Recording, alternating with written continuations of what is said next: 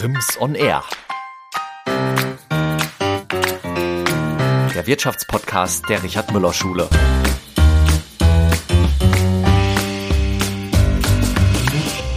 Als Steuerberater und Wirtschaftsprüfer hat Michael Herber mit seinem Team alle Hände voll zu tun. In seinem Unternehmen HNW beschäftigt er mehr als 60 Mitarbeiter. Im heutigen Podcast erzählt er, warum die Steuererklärung auf dem Bierdeckel nur Wunschdenken ist und weshalb Landwirte vielleicht mal über die Anschaffung eines Kühlschranks nachdenken sollten. Viel Spaß bei Rims on Air!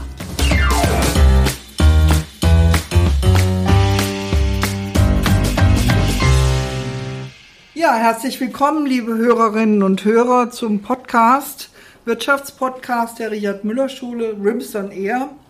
Mein heutiger Gast ist Michael Herber. Ähm, vielleicht dazu ein paar Worte. Der Herr Herber, Michael, wir duzen uns auch, ist dieser Schule schon sehr, sehr lange verbunden. Ähm, er ist ähm, tatsächlich auch in Nachfolge von seinem Vater der Vorsitzende unseres Fördervereins und er ist Mitinhaber äh, der, ähm, des, des Büros für Steuerberater, Wirtschaftsprüfer, Rechtsanwälte in Fulda, Herber, Niewelt und Witzel, HNW.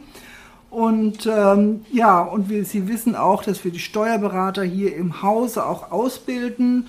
Und Herr Herber, Michael, unterrichtet hier auch ein paar Stunden direkt aus der Praxis an die Auszubildenden. Herzlich willkommen, lieber Michael. Einen schönen guten Tag, Claudia. Ja, schön, dass das geklappt hat. Und ich habe gerade zu meinem Technikteam gesagt, manchmal ist das, liegt das Gutes so nah und man denkt überhaupt nicht dran. Ich habe dann gedacht, was, wen könntest du denn mal einladen? Und ich habe ja auch immer versucht, bei meinen Gästen so ein bisschen zu schauen, dass wir verschiedene Branchen auch abbilden, dass man vielleicht mal Alteingesessene hat, dass man aber auch Startups hat und äh, so ein bisschen halt so die Vielfalt der Region noch abzubilden. Und dann habe ich gedacht, ja, wir haben ja direkt hier am Haus uns, uns stark verbunden äh, jemand, der sich in Steuern auskennt und da der Experte ist. Eigentlich könntest du den nochmal einladen. Und das habe ich dann gemacht und du hast dankenswerterweise gut gleich auch zugestimmt.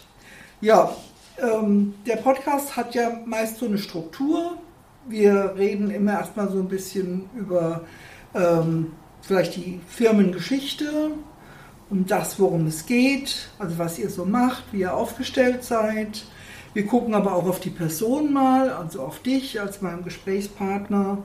Und dann äh, schauen wir auch mal so, ja, wie das so ist, nach welchen Philosophien ihr arbeitet. Denn meistens hat man ja so eine Art Leitbild, so eine, so eine Firmenphilosophie, die sowohl nach innen als auch nach außen halt wirkt. Darüber wollen wir reden. Und dann haben wir auch immer in jedem Podcast so als feste Bestandteile zwei Themen. Das eine ist die Digitalisierung. Da habt ihr viel zu bieten, wenn ich mir so die, die Homepage anschaue. Und das Thema Nachhaltigkeit ist uns halt immer ein großes Anliegen, auch als eine zukunftsorientierte Schule. Und ihr seid ja auch ähm, als Unternehmen so aufgestellt, dass ihr eure dass ihr selber auch die Unternehmensberatung, die ihr macht, weil es auch ein Teil von, von, von eurem Aufgabengebiet ist, auch eben guckt, dass die Firmen zukunftsfähig sind, also und da auch Beratung macht. Also Nachhaltigkeit ist, denke ich, ein ganz großes Thema. Auch da wollen wir mal drauf schauen. Und ganz zum Schluss gucken wir vielleicht mal drauf, was so, äh, was, was ihr, was du, was vielleicht auch die Branche erwartet von den jungen Leuten heute, was du vielleicht für Tipps hast, aber auch für, für Erwartungen. Umgekehrt, was ihr denkt, was die jungen Leute von, äh, von heute Erwartungen an, an die Welt auch haben. Das muss ja auch ein bisschen zusammengehen. Jo, und dann denke ich, haben wir das Gespräch rund. So, da hast du so ungefähr mal einen Überblick und ich würde sagen, wir fangen einfach mal mit der Firmengeschichte an. Mhm. Vielleicht erzählst du mal so ein bisschen. Ja, also ursprünglich ähm, ist die Steuerberatungskanzlei im Jahr 1971 von meinem Vater gegründet worden, damals als äh,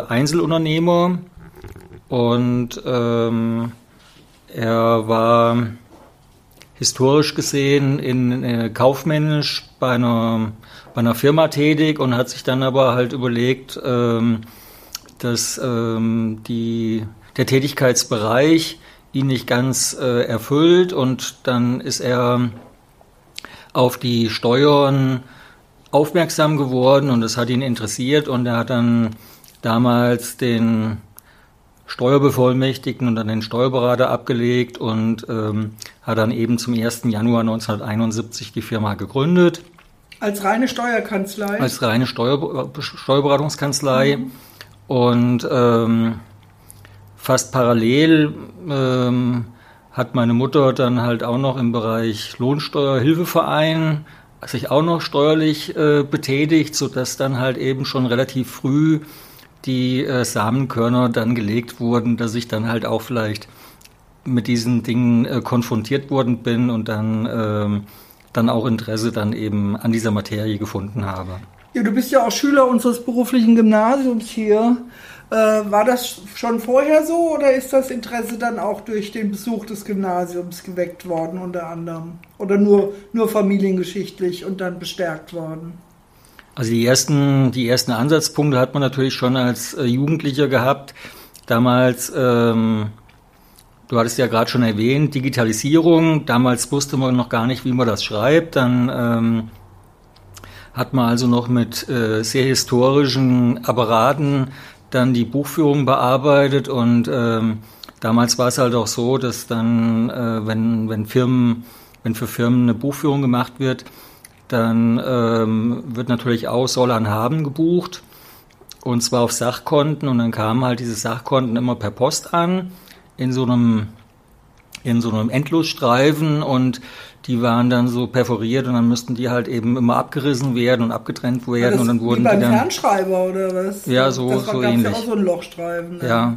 Und äh, dann habe ich da halt auch hin und wieder mal halt bei diesem Abreisen dieses Sachkonten geholfen. Aber ähm, sicherlich war natürlich auch äh, ein Teil der Prägung auch über die über das Wirtschaftsgymnasium, dass man natürlich da halt über die Vermittlung von Rechnungswesen und und Wirtschaftslehre da halt eben, äh, dass einem da bestimmte Dinge besser und manche Dinge halt äh, weniger äh, gelegen haben.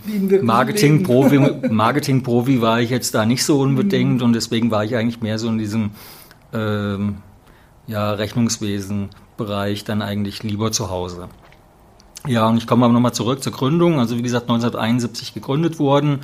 Und ähm, dann hat man aber festgestellt, dann wurde, wurde, kam halt so der ein oder andere Mitarbeiter dazu und dann hat sich aber herausgestellt, dass man sich halt einfach ein bisschen stärker aufstellen muss und ähm, dann kam damals halt noch ein weiterer Partner dazu, der äh, Otto Rothmann und ähm, und nach weiteren Jahren dann die Ulrike Schönberger als Rechtsanwältin, so dass dann halt eben die Gesellschaft damals noch Herber und Partner so peu à peu gewachsen ist und ähm, in den 80er und 90er Jahren dann halt eben auch verschiedene Partner dazu kamen und ähm, dann aber ähm, durch verschiedene Verschiebungen dann halt im Jahr 2012 dann die HNW Herbonie Weltwitzel äh, entstanden ist und parallel halt eben nochmal eine Wirtschaftsprüfungsgesellschaft. Ähm, zwischendurch hatte sowohl mein Vater als auch verschiedene Partner und ich dann halt den, ähm, die, das Examen zum Wirtschaftsprüfer abgelegt. Vielleicht nochmal so vom kurzen Inhalt, wir können ja nachher nochmal etwas intensiver drauf zurückkommen. Mhm. Ähm, Steuerberater sind eher dann für die Beratung und für die Erstellung von Jahresabschlüssen und Steuererklärungen zuständig. Und der Wirtschaftsprüfer, der ist dann eher so im Bereich Ordnungsmäßigkeitsprüfungen zu Hause. Also er guckt dann, ist denn der Jahresabschluss gerade von mittelgroßen und großen Kapitalgesellschaften und von bestimmten Personengesellschaften, ist der halt ordnungsgemäß erstellt worden. Und da müssen halt bestimmte Formalien überprüft werden. Und das ist halt insbesondere halt für den Finanzmarkt, also auch Banken und ähm, äh, Leute, die oder Unternehmen, die halt mit äh, diesen Firmen zusammenarbeiten, wichtig, sind denn auch ähm, die Gelder, die Sie da insbesondere erhalten wollen, sind die sind die auch in Zukunft zu erwarten oder äh, steht da vielleicht auch irgendwo eine Insolvenz bevor? Man sieht das ja gerade jetzt vielleicht noch re relativ aktuell, der Wirecard-Skandal, ähm, wo ja dann auch ähm, äh, viele ja, Anliegergelder eben im Nirvana verschwunden sind und äh, ja, jetzt kommt wahrscheinlich die Finanzverwaltung noch und fordert halt eben Dividendenzahlungen zurück. Ja, und ähm, neben dem Bereich Steuerberatung und Wirtschaftsprüfung haben wir eben auch noch Rechtsan Rechtsanwälte im Hause, wo man dann einfach feststellt, dass gerade halt in dem Bereich ähm, Unternehmensberatung viele Dinge wie Arbeitsrecht oder Gesellschaftsrecht und es geht dann oft auch um ja, vertragliche Dinge und allgemeine Auftragsbedingungen und vieles mehr, wo dann halt eben eine juristische Begleitung äh, so aus einer Hand dann schon relativ wichtig ist. Ja, das klingt alles ziemlich komplex und auch dadurch auch nachvollziehbar, dass der Rechtsanwalt gleich äh, an, bei der Hand sein muss, sozusagen. Dass man ähm, erinnert mich so, muss ich gerade so ganz spontan dran denken. Ich kann mich an Zeiten erinnern, dass unser jetziger Oppositionsführer, der Herr Merz, ja mal die, Steu die Steuererklärung auf dem Bierdeckel ähm, gefordert hat. Ähm, das äh, ist, glaube ich, was anderes als das, was du gerade aufgerollt hast. Ja, es ist halt immer äh, frappierend. Ähm, die Forderungen sind ja schon etliche Jahre ähm, äh, im Umlauf, dass man möglichst schlank das Ganze machen möchte. Aber wenn man dann eigentlich jedes Jahr neu drauf guckt, dann werden A, die Gesetze äh, immer umfangreicher, die Steuererklärungen werden äh, immer umfangreicher, es kommen also immer weitere Fragen und Seiten dazu. Und damit halt eben für viele äh, ist es halt eben ja ein Buch mit sieben Siegeln und wo dann eben der Steuerberater dann äh, doch halt weiterhelfen muss. Sicherlich wird es in der Zukunft für die etwas einfacheren Steuererklärungen so sein, dass da halt eben viel äh, auch elektronisch über, über Apps gelöst werden kann. Aber äh, es gibt eben viele Feinheiten, die ich dann äh, insbesondere bei umfangreicheren Steuererklärungen, wenn Immobilien oder kleine Gewerbebetriebe äh, allein schon da sind, dass da einfach ähm, viele nicht wissen, was sie da eben beachten müssen. Und das neue Thema ist jetzt zum Beispiel auch wieder Grundsteuer, wo ähm, äh, rund 30 Millionen Bürger in Deutschland angeschrieben werden. Also jeder, der nur irgendwie ein Grundstück oder eine Eigentumswohnung oder ein Einfamilienhaus hat oder ein Mehrfamilienhaus hat, der muss also jetzt da ähm, Informationen an das Finanzamt geben. Und damit das halt besonders einfach ist, hat man sich halt äh, bundesweit nicht einigen können sondern hatte halt eben äh, fast in jedem Bundesland unterschiedliche Regelungen. Okay. Und da es natürlich halt auch äh, Eigentümer gibt, die dann vielleicht ein Grundstück in Hessen haben und die haben vielleicht auch eins in Berlin und haben vielleicht noch auf Sylt vielleicht noch eine Ferienwohnung oder haben irgendwo in ähm, ja, irgendwo auf dem Lande, im bayerischen Wald vielleicht äh, noch eine Jagdhütte oder sonst irgendwie was stehen.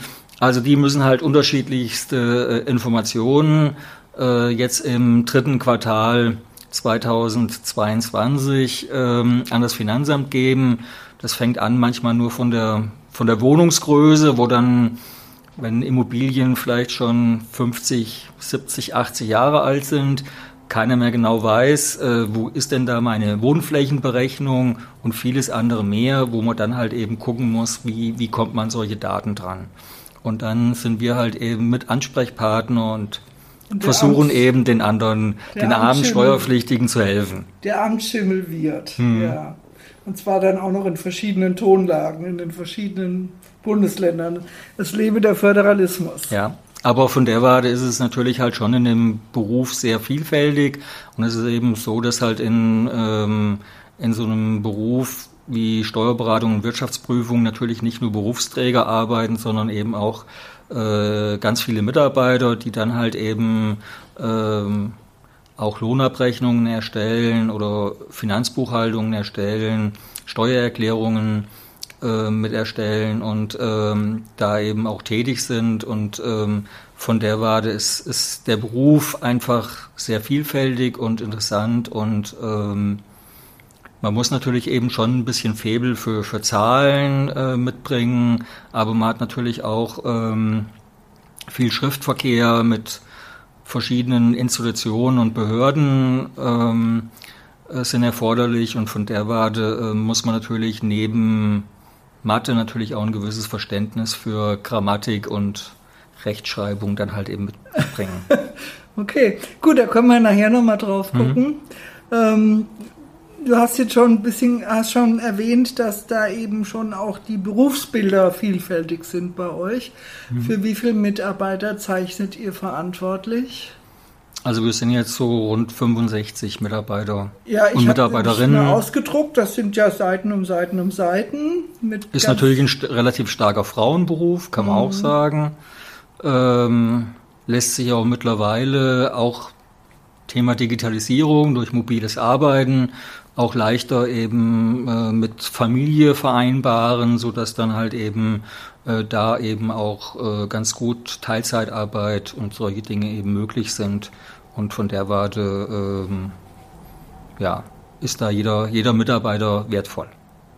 Gut, gucken wir gleich nochmal mhm. drauf. Mhm. Ich wollte jetzt auf den Menschen, Michael, nochmal ganz kurz gucken. Und du hast ja, wenn du in den Podcast reingehört hast, dann weißt du, dass dann so ein paar ähm, ja, 50-50 oder Entweder-Oder-Fragen kommen. Zum Beispiel Kaffee oder Tee? Tee. Lesen oder hören? Lesen. Oldschool, ja. Netflix oder Fernsehen? Dann Fernsehen. Auto oder Fahrrad? Das kommt drauf an, aber im Regelfall Auto. Oder das dann, oder dann äh, zu Fuß. Mhm. Fahrrad auch oder weniger? Weniger. Früher mehr. Hm.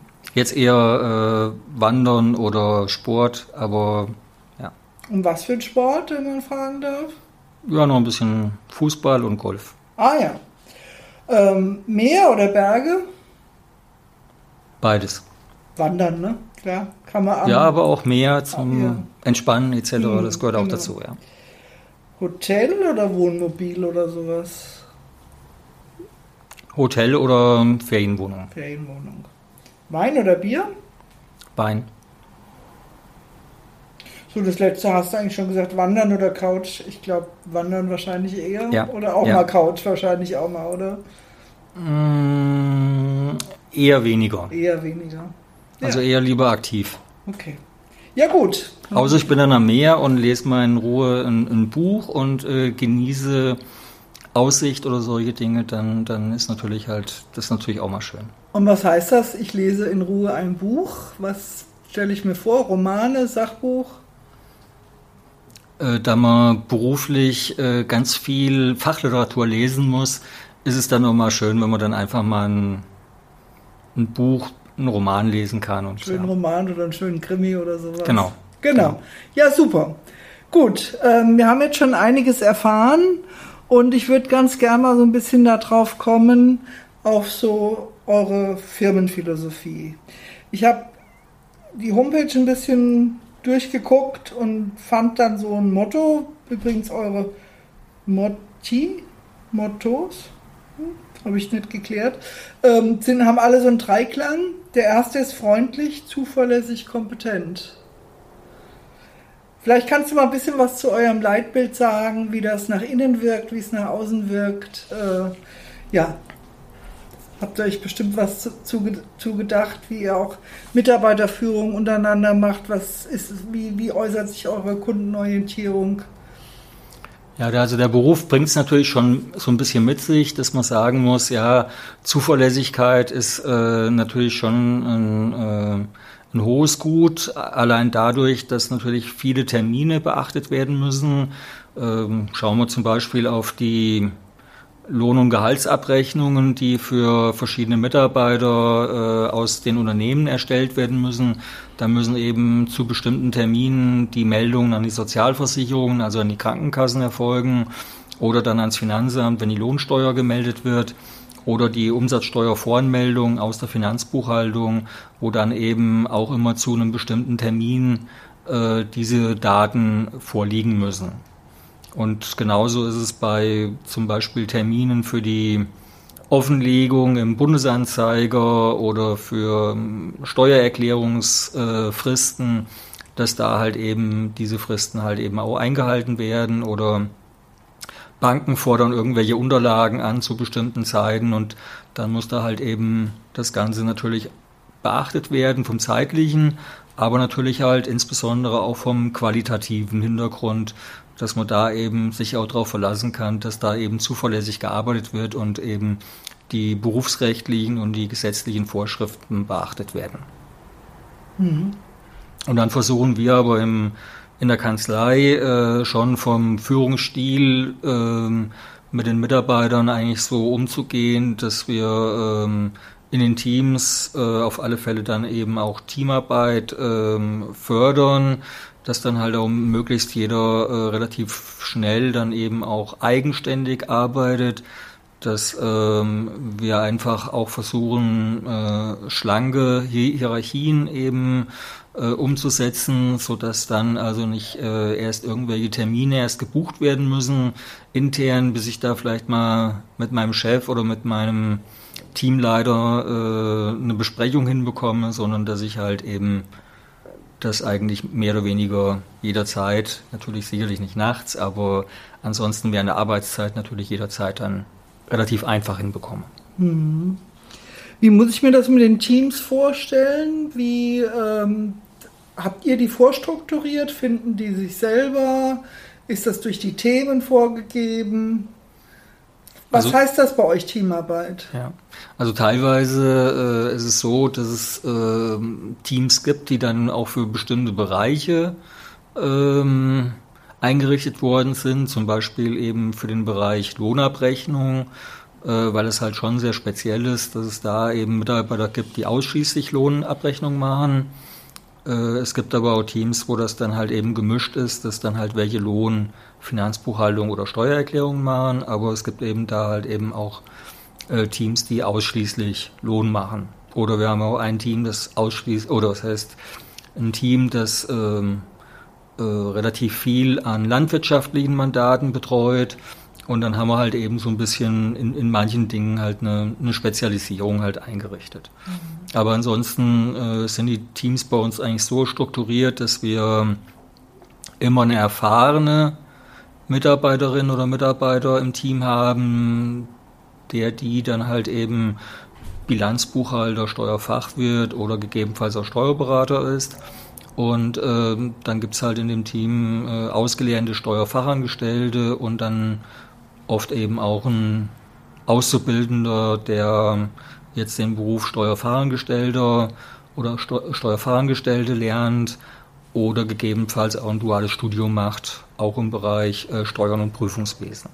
Also so eine heterogene Struktur von, vom Alter und von, mhm. von dem Erfahrungsgrad in der, in der Beruflichkeit. Kann man das so sagen? Genau, ja. Mhm. Ähm, wenn wir jetzt nochmal so auf die Mitarbeiterführung äh, schauen, du hast jetzt gesagt, es wird sehr stark im Team gearbeitet, dass die Teams sich äh, quasi eben so zusammensetzen auf, eine, auf nach ganz unterschiedlichen Kriterien. Gibt es sowas wie eine Personalentwicklung bei euch? Äh, habt ihr Mitarbeitergespräche? Gibt es sowas wie Zielsetzungen, wenn dann Fortbildungsmöglichkeiten und dergleichen mehr? Wie, wie habt ihr das organisiert?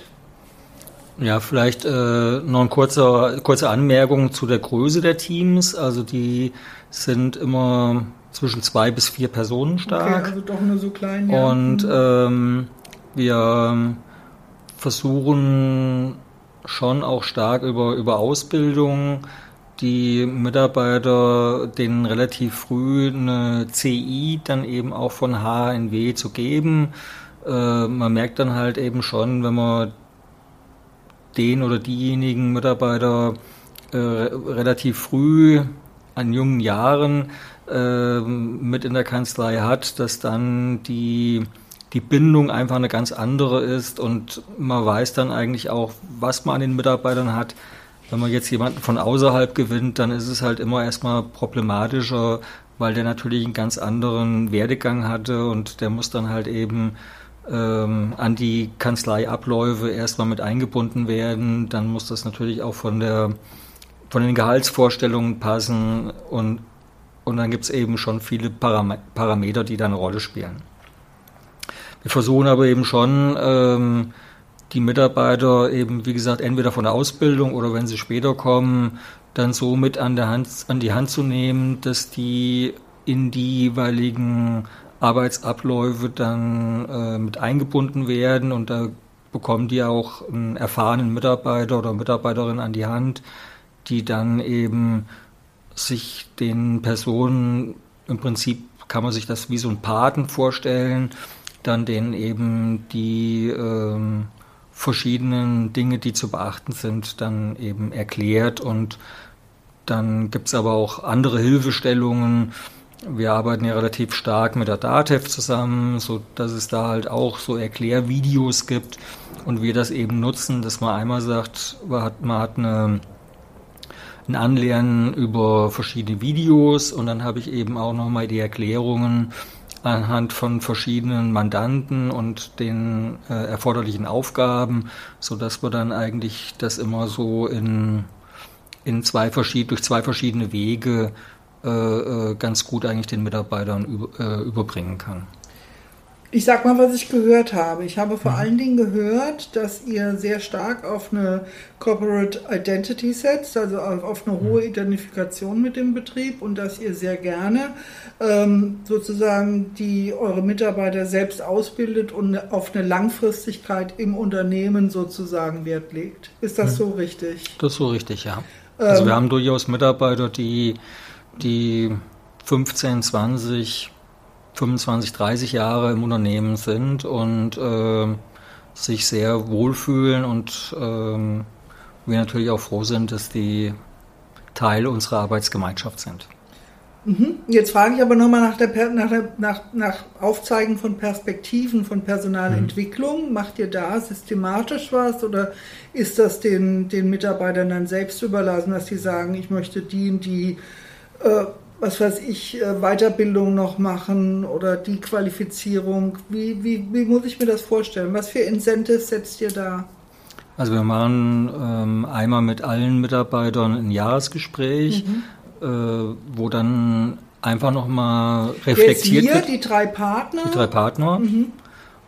Wo dann äh, mit den Mitarbeitern einfach nochmal reflektiert wird, wie ist denn das vergangene Jahr gelaufen? Und zum anderen wird dann einfach nochmal äh, geplant oder dann halt gemeinsam besprochen, was ist denn für das kommende Jahr oder gegebenenfalls auch für die kommenden zwei Jahre denn geplant. Dann ist natürlich der ein oder andere Mitarbeiter, der dann einfach sagt, ja, ich habe ursprünglich Steuerfahrangestellter gelernt, habe da auch bin in dem Metier äh, einige Jahre tätig gewesen, möchte mich aber weiterentwickeln und dann guckt man eben, was kann es für Fortbildungsmöglichkeiten geben? Und dann bieten sich eben verschiedene Dinge an, wie eine Spezialisierung im Bereich Lohn über eine Fachassistentenausbildung äh, oder im Bereich Steuerfachwirt, dass man sich eben auch weiterqualifiziert. Und äh, in dem Moment, wo ich mich weiter qualifiziere, habe ich eben auch die Möglichkeit, qualifiziertere Arbeiten zu übernehmen und dann eine Übernahme von qualifizierteren Arbeiten bedingt natürlich auch dann letztendlich auch bestimmte Gehaltssprünge, die dann auch ein Mitarbeiter macht. Und dann gibt es natürlich auch welche, die sich insbesondere in der Ausbildung eben ein bisschen hervortun, die halt eben ein Faible haben, Mitarbeiter dann halt direkt äh, die Auszubildenden oder auch später, wenn, wenn Mitarbeiter kommen, die eben anzulernen und äh, weiterzuentwickeln. Dem einen liegt das ja besser als dem anderen und deswegen hat man natürlich dann halt eben auch schon in so einer Arbeitsgemeinschaft verschiedene Personen, die ähm, ja bestimmte Stärken haben und die muss man dann halt eben natürlich entsprechend auch nutzen. Ja, das ist wunderbar und da ist eine hm. Diversität ja eigentlich auch immer von einem großen Vorteil. Ja. Mhm. Und dann ist es aber natürlich so, dass ja dann permanent ja Arbeiten äh, erstellt werden und auch besprochen werden und im Rahmen dieser Besprechung der Arbeiten ist man ja permanent auch mit den Mitarbeitern im Gespräch und kann da natürlich auch nochmal Dinge aufzeigen wo es vielleicht äh, Defizite gibt, an denen die Mitarbeiter und wir vielleicht gemeinsam arbeiten müssen mhm. und äh, sei es halt durch, durch Fortbildungen oder sei es halt durch äh, innerbetriebliche Schulungen, um äh, eben entsprechend da das erforderliche Niveau zu erreichen. Wie ist das mit den Feedbacks in euren Jahresgesprächen? Funktionieren die in beide Richtungen oder geht, geht das nur in eine Richtung? Das geht schon in beide Richtungen. Also wir wollen ja bewusst, dass der Mitarbeiter sich natürlich auch in so einem Gespräch mit einbringt und eben auch seine Vorstellungen und seine Wünsche und Ziele äh, mit, mit, mit anspricht und dass man da eben gucken kann, wie, wie kann man ihn eben dazu bringen, dass er eben den nächsten Step macht und sei es vielleicht auch den, den Beruf vielleicht auch Steuerberater oder Steuerberaterin zu, zu ergreifen. Aber mhm. das ist jetzt kein, kein Muss, sondern wenn jemand sagt, okay, ich bin eigentlich mit dem zufrieden, dann, dann funktioniert das auch, aber ich kann ohne, ohne jegliche Fortbildung kann ich natürlich in so einem Beruf nicht bleiben, weil sich allein halt eben Gesetze, Rechtsprechung und andere Dinge so schnell ändern mittlerweile, dass dann äh, da ein, ein, ein, ein Stehenbleiben bei der Fortbildung ein, Rückschritt ist und man da relativ schnell aus dem Ganzen draußen ist. Ja, da sind wir wieder bei dem Begriff Kompetenz, ja, was mhm. womit ihr ja auch werbt. Und damit sind wir ja, gehen wir mal den, machen wir mal den Schritt zur Außendarstellung, also mhm. über die Homepage. Wie kommuniziert ihr mit euren Kunden und was ist in, in der Kommunikation und in, in dem, was ihr ihnen anbietet, was ist da für euch wichtig? Was sind da so, sozusagen die Handlungsmaximen? Ja, also zum einen ist natürlich äh, nach wie vor auch der Postweg immer noch äh, verbreitet, aber hat deutlich, deutlich abgenommen gegenüber früher. Also mittlerweile ist natürlich die äh, deutlich schnellere Reaktionsgeschwindigkeit erforderlich, dadurch, dass dann halt viel mit Mails agiert wird und dann auch äh, sowohl vom Mandanten kommt, als auch äh, über Mails dann beantwortet wird. Oder auch, äh, wir haben ja eben eine eigene HNW-Cloud, wo dann auch Belege ausgetauscht werden. Okay äh, um einfach dann da den, den, den, die, die Geschwindigkeit des, des Austausches A zu erhöhen und B auch einfach die, die Sicherheit des Informationskanals einfach dann sicherzustellen. Und dann ist das natürlich sicherlich natürlich auch eine Form der Digitalisierung und Green Deal, dass man sagen kann, es werden halt eben deutlich weniger Papierbelege von A nach B geschickt, sondern es wird halt eben verstärkt eben digital gearbeitet. Ja, das ist jetzt schon ein kleiner Vorgriff mhm. auf das, was ich vielleicht gleich noch vertiefen möchte. Ich mhm. möchte einfach noch mal ein bisschen äh, mehr auf, auf die Metaebene gehen. Was mhm. ist sozusagen euer Versprechen äh, und wie kommuniziert ihr das an eure Kunden? Was sind eure Handlungsmaximen, eure Werte? Also die Wertebasierung, da habt ihr Kompetenz, freundlich, zuverlässig. Das ist, sind zum Beispiel Werte. Wie mhm. kommuniziert ihr die nach außen? Wie stellt sich das für den Kunden dar? Mm, man hat natürlich äh, versucht natürlich schon immer einen, einen, persönlichen Kontakt zu dem zu der Person zu haben. Ähm, viele Dinge sind ja dann, wenn ich jetzt einfach nur eine, eine, Mail schreibe, ist die ja manchmal auch relativ anonym. Also von der Warte ist natürlich auch nach wie vor eine, eine persönliche Besprechung oder eine Kommunikation per Telefon auch mhm. wichtig. Und ähm, dann gibt es natürlich Personen, die die stehen halt möglichst hauptsächlich auf Mails, die dann sagen, das reicht mir. Und äh, dann versucht man das natürlich auch entsprechend zu beachten, äh, weil jeder so ein bisschen natürlich auch seine eigenen äh, Besonderheiten vielleicht auflegt. Aber äh, wir versuchen da eben schon eben diese, diese ähm, möglichst umgehende Bearbeitung und diese, diese, diese Nähe und diese, wie gesagt, diese relativ äh, flache Hierarchie eben auch bei dem Mandanten eben mit einfließen zu lassen, dass er sich letztendlich wohlfühlt und dass er die Arbeiten, die er nicht erledigen will, dass wir die eigentlich für ihn erledigen. Hm. Und dass das auch ein relativ schneller Zugriff ist, sozusagen, auch von, ja. von, vom ja. Kunden her. Ja. Hm. Und da sind ja Kommunikationswege, hast du jetzt schon ein bisschen drauf äh, ähm, ja, also darauf verwiesen, dass man eben dann digital über die Cloud, über die Homepage, über über, über Mails, aber auch über persönliche Begegnungen und eventuell auch Telefon. Wie ist das, wie muss ich mir das vorstellen mit eurem Kundenstamm? Ist der eher regional, überregional? Ich denke mir, dass ihr als äh, breit aufgestelltes äh, Steuer- und Wirtschaftsberatungsunternehmen äh, relativ guten Einblick auch darauf äh, da, da rein habt, wie so die Region wirtschaftlich aufgestellt ist. Ist das so eher regional oder muss ich das überregional, hessenweit, bundesweit denken? Also überwiegend sind die Mandate schon regional im Umkreis von 30 Kilometer, 50 Kilometer, aber es gibt eben auch ähm, eine, eine Anzahl an Unternehmen, die Richtung Bodensee oder Richtung Thüringen, Sachsen-Anhalt oder Bayern verstreut sind ähm, oder auch im Ruhrgebiet teilweise sind. Aber wie gesagt, das, das Gros ist äh, sicherlich äh, hier in der Region. Aber ähm, es kann natürlich gerade im Bereich Wirtschaftsprüfung auch bei dem einen oder anderen durchaus mal der Fall sein, dass die im Bereich Wirtschaftsprüfung auch mal mit Übernachtungen agieren müssen, ist aber eher von sehr untergeordneter, untergeordneter Bedeutung. Ähm, ich frage jetzt mal, das kann natürlich nur ganz global äh, beantwortet werden. Was würdest du sagen, wie ist die Region aufgestellt, wie sind die Unternehmen, die hiesigen Unternehmen aufgestellt, was die Zukunftsfähigkeit angeht? Und bei der Zukunftsfähigkeit, sage ich mal, gibt, da reden wir so ein bisschen von den Four Ps, also von den vier Ps, People, Profit, Planet, Purpose.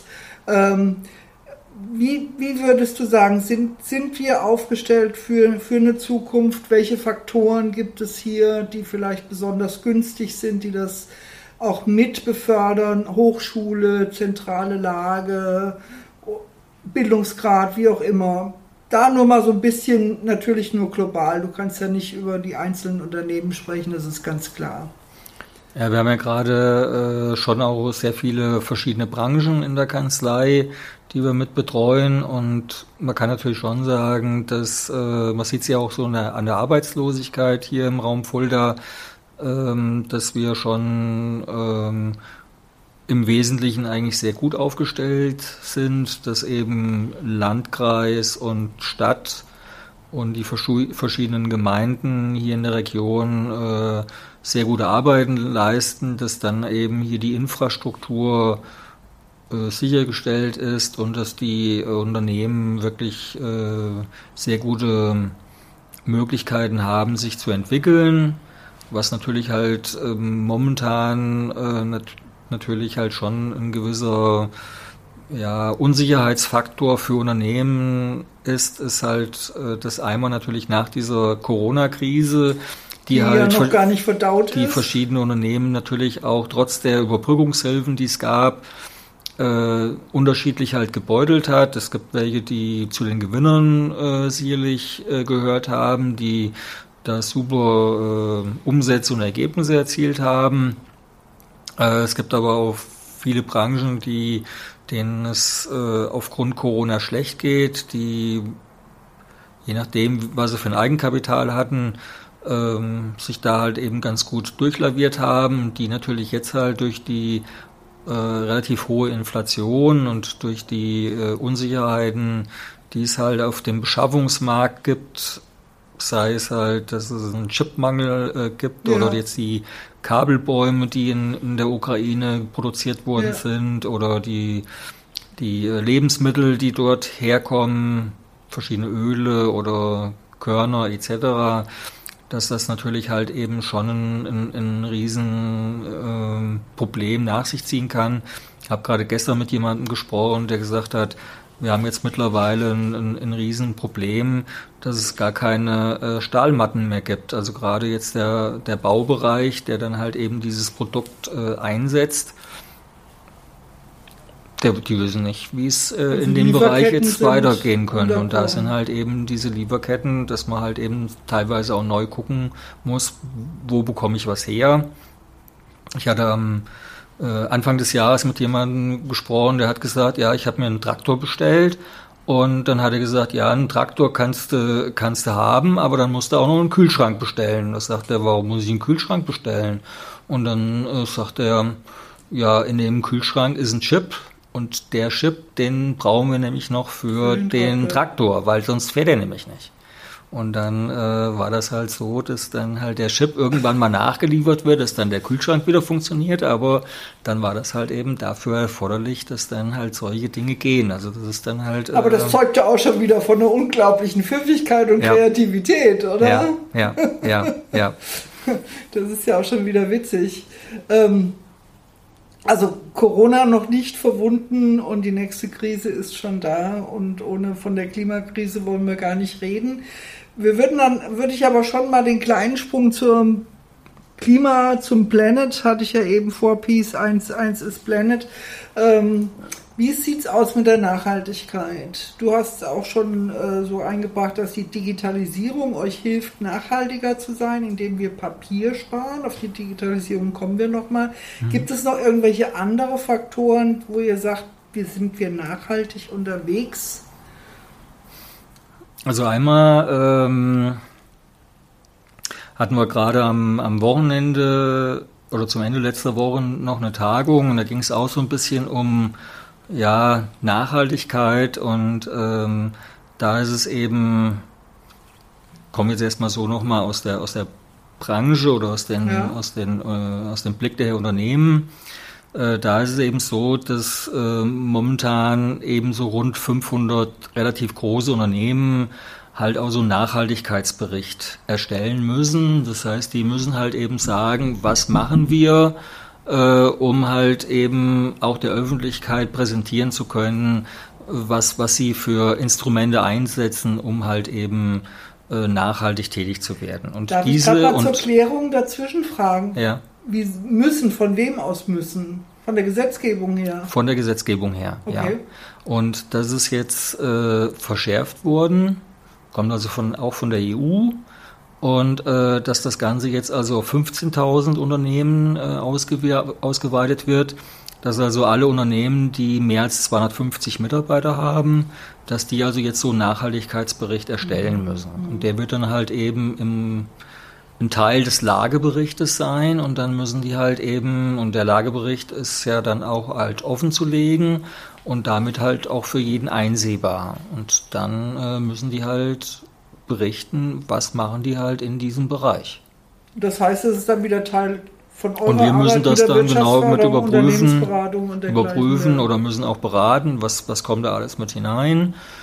Wobei da auch die, die Vorstellungen seitens der EU noch nicht so ganz geklärt sind. Mhm. Also auch das ist noch so ein bisschen am, am, am Wachsen.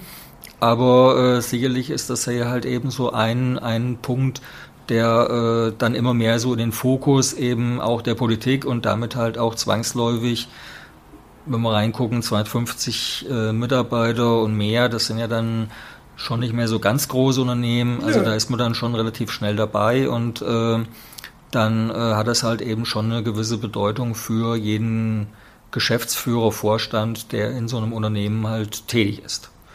Und ähm, ja, wir versuchen natürlich halt auch im, im Unternehmen natürlich auch irgendwo zu gucken, dass wir ähm, Ressourcen in irgendeiner Form schonen und, und, und, und sparen können. Aber das gelingt auch sicherlich durch diese durch diese verschiedenen Instrumente, wo wir gleich nochmal dazu kommen mit der Digitalisierung. Mhm. Aber es ist nach wie vor schon so, dass halt verschiedene Dinge halt auch noch in, in Papierform, in irgendeiner Form äh, mal ausgedruckt werden und, und noch bearbeitet werden oder auch verschiedene Berichte äh, in Papierform äh, erstellt werden.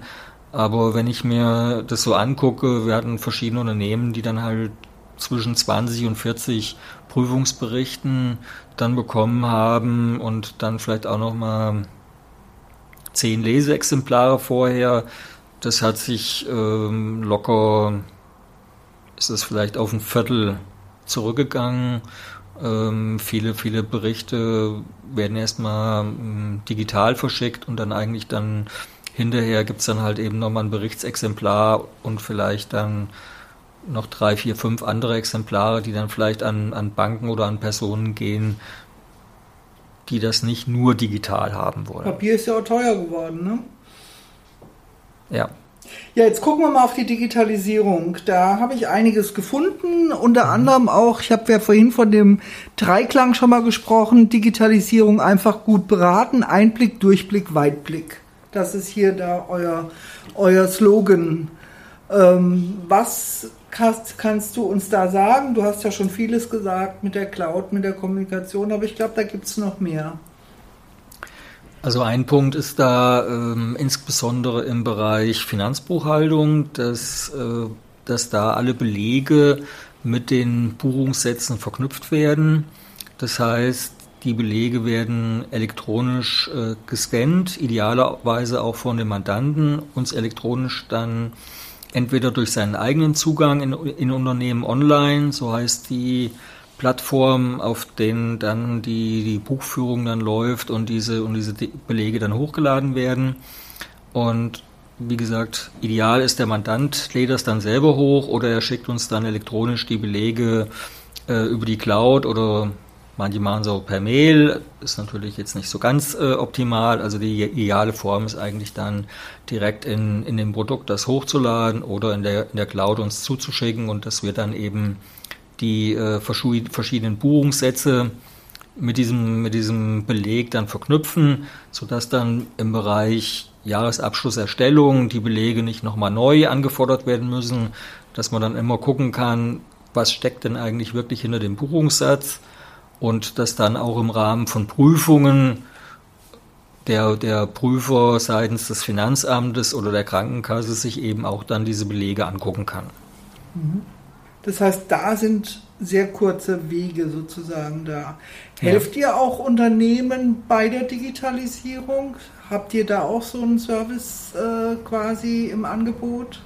Also wenn die auf, ähm, wenn die dann auf Datev, auf ein Datev-Produkt dann übergehen wollen, dann äh, können wir denen natürlich da ideal helfen, weil wir dann auch äh, A, dieses Produkt einrichten können, B, dieses Produkt auch immer beraten können. Wenn die eine andere Software einsetzen, dann können wir höchstens bei der Auswahl mit behilflich sein, dass wir dann eben Tipps geben, ähm, ist das von den Kosten, die auf das Unternehmen zukommen, sinnvoll oder ist das von der Ausrichtung, was man halt mit dem Produkt können möchte, ist das sinnvoll? Also da kann man sicherlich natürlich auch Hilfestellungen geben. Aber dann äh, braucht man natürlich da halt einen ganz anderen ähm, EDV-Berater, der einem dann dieses Produkt auch dann erklärt, wie das dann halt funktioniert. Das wollte ich gerade fragen, habt ihr auch ITler beschäftigt oder macht ihr das quasi so dann äh, als quasi äh, in, innerhalb des Fach, der Fachkompetenz, dass man eben da den IT-Bereich, den man da in dem die man hat, dann eben mit abdeckt. Also es gibt Mitarbeiter, die so ein bisschen IT-affin sind und die können das dann ganz gut bei dem Unternehmen dann auch einrichten und beraten, wie das dann auch mit Schnittstellen und mit anderen Dingen ja. äh, geht und äh, können da äh, sehr gut beraten. Und dann gibt es natürlich andere, die, wo, wo das nicht die Kernkompetenz ist, aber die haben dann halt wieder andere Stärken. Und deswegen muss man dann halt einfach gucken und muss die richtigen Personen entsprechend da ein bisschen dahin führen. Genau, genau. genau. Ja. Das ist die Kunst. Das ist es, glaube ich, schon immer jenseits der Digitalisierung gewesen. Ne? Ja. ja. ja. Genau. Schauen wir doch mal auf die äh, nochmal auf die Eingangssequenz habe ich ja gesagt, wir wollten nochmal ein bisschen auf die junge Klientel gucken, auf die Schülerinnen und Schüler. Du unterrichtest ja auch selbst. Und ähm, was denkst du, was erwartest du von der jungen Generation? Was kannst du denen vielleicht auch mitgeben von, aus deiner Warte? Ja, ich unterrichte also, äh, ich, ja, ich unterrichte vier Stunden Fachkundeunterricht hier in der Richard-Müller-Schule für die Steuerfachangestellten und habe schon die Erfahrung gemacht, dass, äh, dass es halt ein ein breites Spektrum an, an Schülern gibt, die, die diesen Beruf erlernen wollen und dass äh, es da viele gibt, die als Vorbildung auf dem Wirtschaftsgymnasium oder auf, in der Fachoberschule waren, aber es gibt aber auch welche, die von der Handelsschule kommen, von der höheren Handelsschule kommen oder auch manchmal von der Realschule. Da muss man aber schon sagen, die müssen halt ein bisschen mehr mehr äh, investieren an Zeit, um sich das zu er erarbeiten. Mhm. Aber grundsätzlich ist das auch mit guten Realschulkenntnissen durchaus möglich, dass man diesen Beruf auch ergreifen kann. Was sollte man für personale Kompetenzen und für Interessen mitbringen? Ganz eingangs hast du gesagt, man muss ein bisschen mit Zahlen können. Gibt es noch andere Dinge, die du erwartest? Also neben, neben im Verständnis so ein bisschen für mathematische äh, Dinge ist es halt eben Deutsch, dass man Grammatik und Rechtschreibung beherrscht und ähm, dann nimmt es natürlich auch ein bisschen zu, dass, dass sicherlich bei dem einen oder anderen Mandat vielleicht auch Englisch erforderlich ist, dass man gerade da äh, durchaus das, das ein oder andere Gespräch oder einen gewissen Schriftverkehr auch mal in Englisch führen muss, wobei das aber jetzt nicht ähm, im, im, im Standard-Kontext steht, sondern mandatsabhängig ist und man dann natürlich schon äh, schauen kann, welcher Mitarbeiter ist da vielleicht geeignet und welcher ist da nicht unbedingt mhm. geeignet, dann, dann ist das jetzt nicht unbedingt erforderlich. Also es kommt halt gelegentlich mal vor.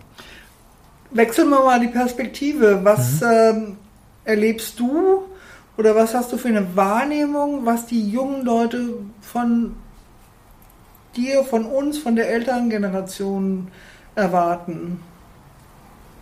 In, in die, wenn ja, wir kommen in eine Welt, in die sie sich irgendwie einfügen müssen. Und die haben da auch Erwartungen. Nicht nur wir haben Erwartungen an die jungen Leute, sondern umgekehrt ja auch.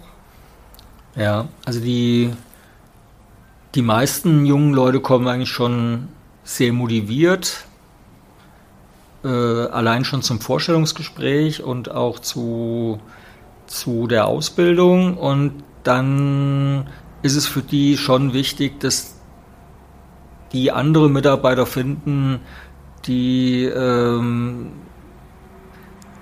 wo dann nicht vielleicht ein, ein Altersunterschied von 25 oder 30 Jahren ist, sondern dass die halt eben auch einen Altersunterschied vorfinden, wo der vielleicht auch nur ein, zwei oder drei Jahre ist. Dass man sich dann halt eben nicht nur über fachliche Dinge unterhalten kann, sondern natürlich auch mal über private Dinge, was man am Vorabend oder am Wochenende vorher erlebt hat. Und da ist denen natürlich auch so ein, so ein Austausch wichtig. Zum anderen wollen die in irgendeiner Form halt schon ihre wirklich sehr guten IT-Kenntnisse in irgendeiner Form mit einbringen. Und dann merkt man halt schon, dass in den Schulen sehr viel getan wird, um in den Office-Programmen und in den Präsentationen ähm, da Fertigkeiten zu vermitteln und da haben die sehr gute Kompetenzen. Das muss man einfach sagen. Und dann das ist ja muss ein tolles man, Lob. Mhm. Und da muss man halt einfach dann schauen, dass man dann einfach diese diese Kombination aus äh, dem erstmal relativ trockenen Stoff, wie der im ersten Moment scheint, dann zu vermitteln, dass der Stoff eigentlich gar nicht so trocken ist, sondern dass der halt eben ganz vielfältige äh, Dinge bereithält, dass, dass, dass dann eben diese, diese spannende Arbeit, die man da macht, dass man einfach merkt, ja, das, das ist einfach äh, was, was einem dann vielleicht dann liegt und dass man dann sagt, ja, das ist dann Beruf, aber das ist dann vielleicht auch schon Berufung oder vielleicht auch schon was, wo man sagt, das ist ja schon was, was man dann vielleicht auch so ähnlich gern macht wie vielleicht irgendwas anderes, was man vielleicht als Hobby hat. Das ist ja schon ein gutes Schlusswort, würde ich mhm. sagen. Einfach zu sagen, das Gestalterische muss auf beiden Seiten sozusagen ein bisschen rausgekitzelt werden und der Beruf bietet das anders, als man es vielleicht im Volksmund manchmal denkt, sehr wohl, dass da eben doch mhm. sehr viel mhm. Spannendes auch drin ist. Michael, gibt es da irgendetwas, was du noch gerne loswerden wolltest? Ansonsten würde ich sagen, haben wir relativ lange gesprochen und sind doch ein, ähm, denke ich, hoffentlich auch ein interessantes äh, Gespräch gehabt und müssen jetzt mal zu einem Ende kommen. Gibt es irgendwas, was du gesagt hast, das wollte ich unbedingt sagen? Ja, ich kann einfach nur mal sagen, dass ich mich selber an der Richard Müller Schule immer sehr wohl gefühlt habe, auch äh, wenn es jetzt so in den, in den Jahren, äh, in den vielen Jahren, wo ich die Schule kenne, es sicherlich ganz viele Veränderungen gab. Die Schule ist äh, auch äh, enorm gewachsen, aber sie ist eben vielfältig und man muss sich halt eben auf diese Vielfältigkeiten einlassen und ich denke, man kann eben in diesem Wirtschaftsbereich unheimlich viel erreichen und wenn man diese, diese wirtschaftlichen Verknüpfungen, wenn man die verstanden hat und die für sich in irgendeiner Form umsetzen kann, dann äh, kann, einem das, äh, kann einem das sehr weit bringen. Jo, tolles Schlusswort. Vielen Dank für deinen Besuch und, und für dir, das Claudia, wünsche ich Gespräch. natürlich noch für die Zukunft alles Gute. Ja, ebenfalls. Dankeschön.